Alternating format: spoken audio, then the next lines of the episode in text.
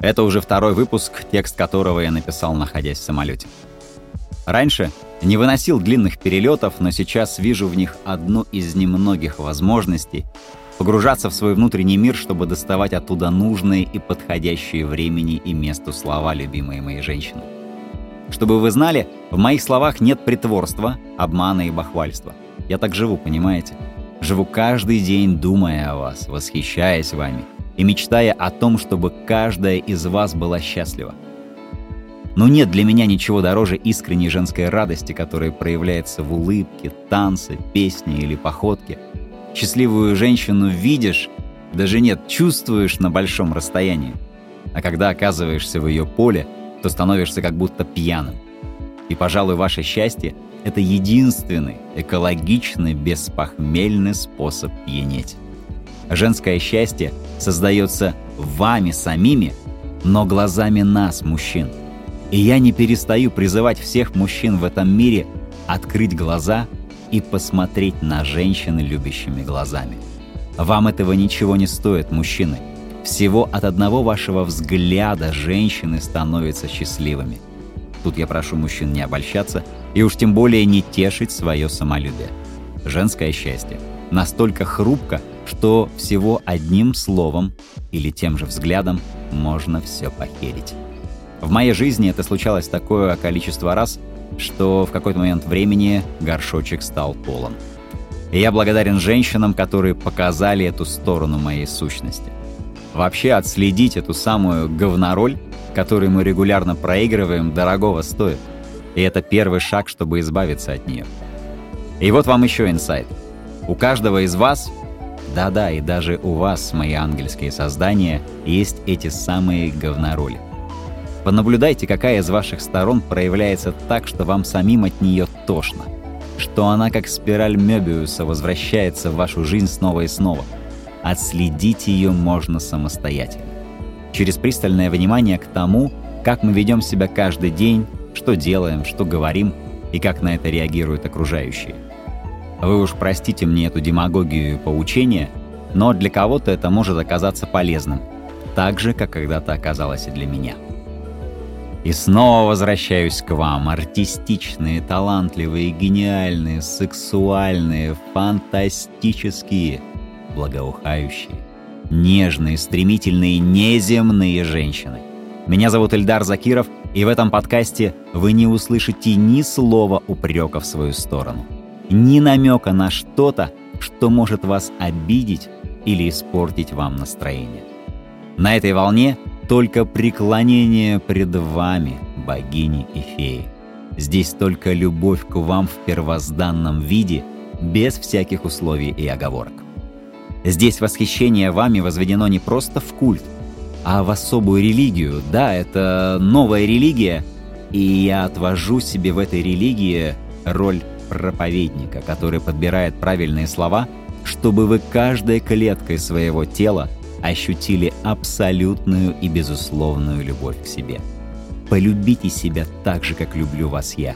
Поверьте, если вы полюбите себя хотя бы в половину, чем я вас, вся земля наполнится такой концентрацией счастья, что все мы будем засыпать и просыпаться с улыбкой. И еще более простой способ стать счастливой — влюбиться без памяти, без оглядки, без ума опуститься в бездну чувств и эмоций. Лето, кстати, для этого самое прекрасное время года. Танцевать под открытым небом, гулять до утра, встречать рассвет, засыпать под звуки первых лучей солнца.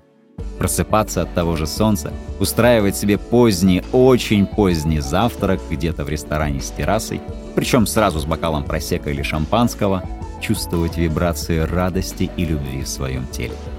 Говорю это, и сердце мое уже танцует, согреваясь в лучах ваших глаз. В этом выпуске письмо будет необычным.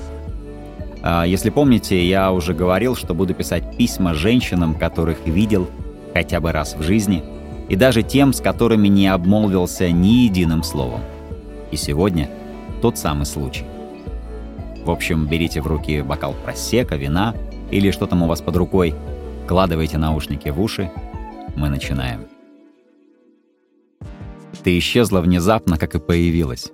Я стоял зачарованный тобой с какой-то по-детски идиотской улыбкой и не мог глаз оторвать. Ты развернула мне удивительный космос женщины. В тебе одной я видел сразу всех, кого знал. Мне достаточно было любоваться тобой, наблюдать твой танец жизни. Находясь от тебя на большом расстоянии, я ощущал запах твоих волос и тела. Да, скорее всего, я себе это надумал, и мой мозг начал свою собственную игру достройки твоего образа, чтобы упаковать в нечто цельное со всеми атрибутами женщины. Твои движения отличались от других женщин. Твое лицо сияло, глаза, зажмуренные от удовольствия, источали свет. Волосы, как кроны деревьев, шелестели на ветру, кожа и все твое тело пребывало в какой-то неземной неге. И твоя ямочка на подбородке во всем этом ансамбле играла далеко не последнюю роль. Ты была как будто в медитативном состоянии своим гипнотическим танцем ввела меня в какой-то транс. Смотря на тебя, я почему-то не строил никаких сценариев, как познакомлюсь с тобой, как подойду к тебе, каким будет мой первый вопрос и что буду делать, если ты откажешься от общения.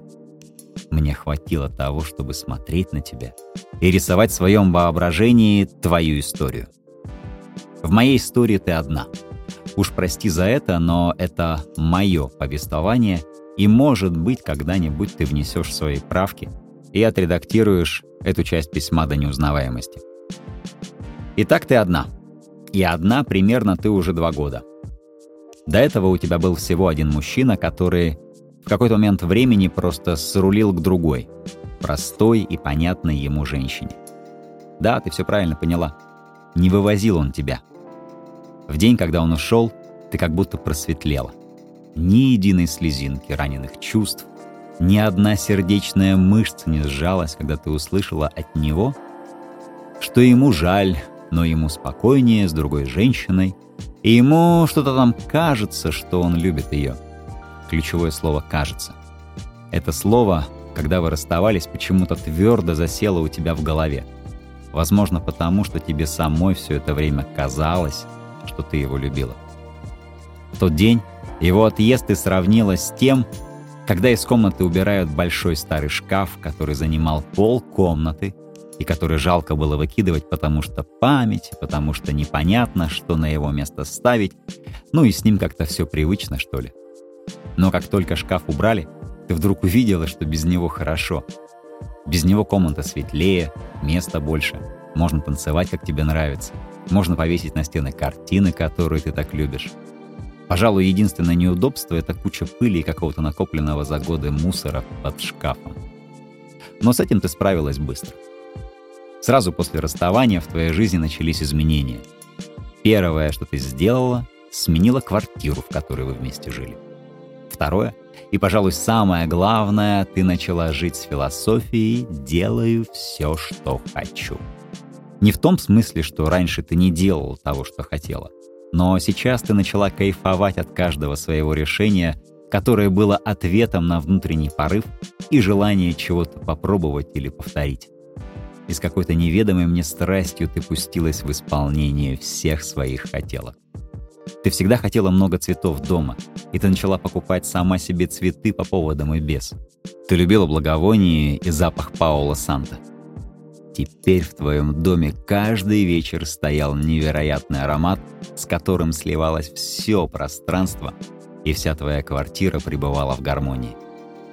Маленький стеклянный кофейный столик прямо напротив окна, чтобы по выходным наслаждаться свежесваренным кофе собственного приготовления. И музыка, конечно, музыка. Больше никаких согласований и диалогов на эту тему. Включаешь и слушаешь то, что тебе нравится. Так ты живешь до сих пор.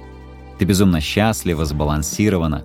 Вся вселенская женственность протекает через тебя и каждой клеткой своего тела ты ощущаешь жизнь, которую сама же создаешь.